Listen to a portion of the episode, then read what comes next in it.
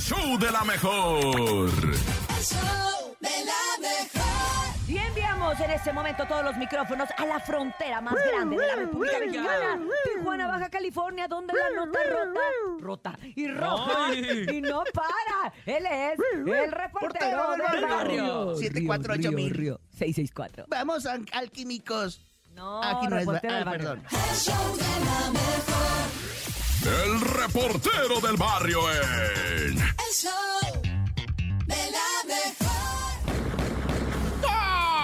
El Montes, montes, alicantes, pins, pájaros, cantantes, culebras chirroneras. Oye, este es el show de la mejor 977. Neta que gracias a que te rifas chido con nosotros, somos el number one. Ay, hay agua y más abajo hay lodazal. Ay, pues. Bueno, ahí va el tut, tut, tut.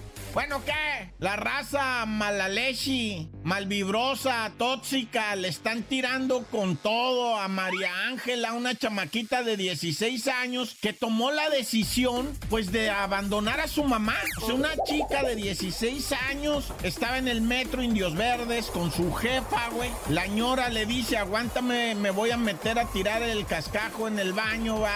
Aviento el topo al remolino, salgo y nos vamos. Cuando sale la señora después de, pues, de descomer, ¿verdad? Se da cuenta que María Ángela no está y pues se pone a dar de gritos y yo nomás entré, ¿verdad? Hacer unas bolitas y ahorita que salí, que óvole, ya no estaba mi hija y empieza la gritadera de la doña. La raza ahí en el paradero se pone bien loca, güey. Se la robaron a una chamaquita, 16 años. La señora saca fotos, saca videos, esta es mi hija. Empieza todo un desorden. Crece bien cañón en redes sociales esto. Intervienen los grupos feministas, los grupos de buscadores. Ayuden a localizar a María Ángela, 16 años. No más que van y que, que la Secretaría de Seguridad Ciudadana no, no la encuentra y empiezan a bloquear todo. Y empiezan con el bloqueadero ¿ah? de calles, bloquearon insurgentes, los vecinos, los familiares y la misma raza del paradero se solidarizan y dicen, vamos a buscar a la criatura. María Ángela tiene que aparecer como quiera que sea, ¿verdad? Esto ocurrió más o menos, ¿no?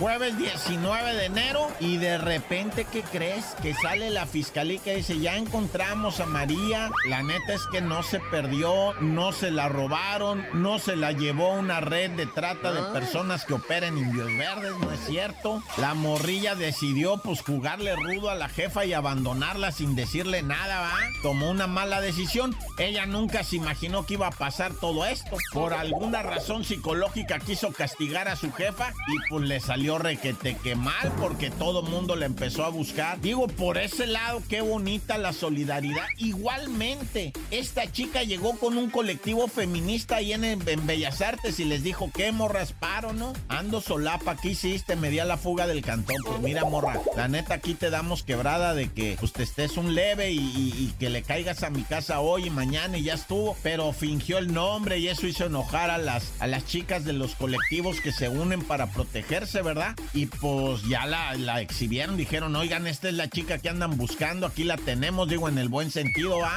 Pero bueno, como haya sido, la encontraron, pues tristemente ya está con la mamá, por algo quiso abandonarla, ¿va? Pero bueno, como haya sido, acuérdense, esto ha pasado toda la vida, toda la vida, y está la antigua, muy lejana, ¿verdad? Fábula de Pedro y el lobo que se trata de lo mismo.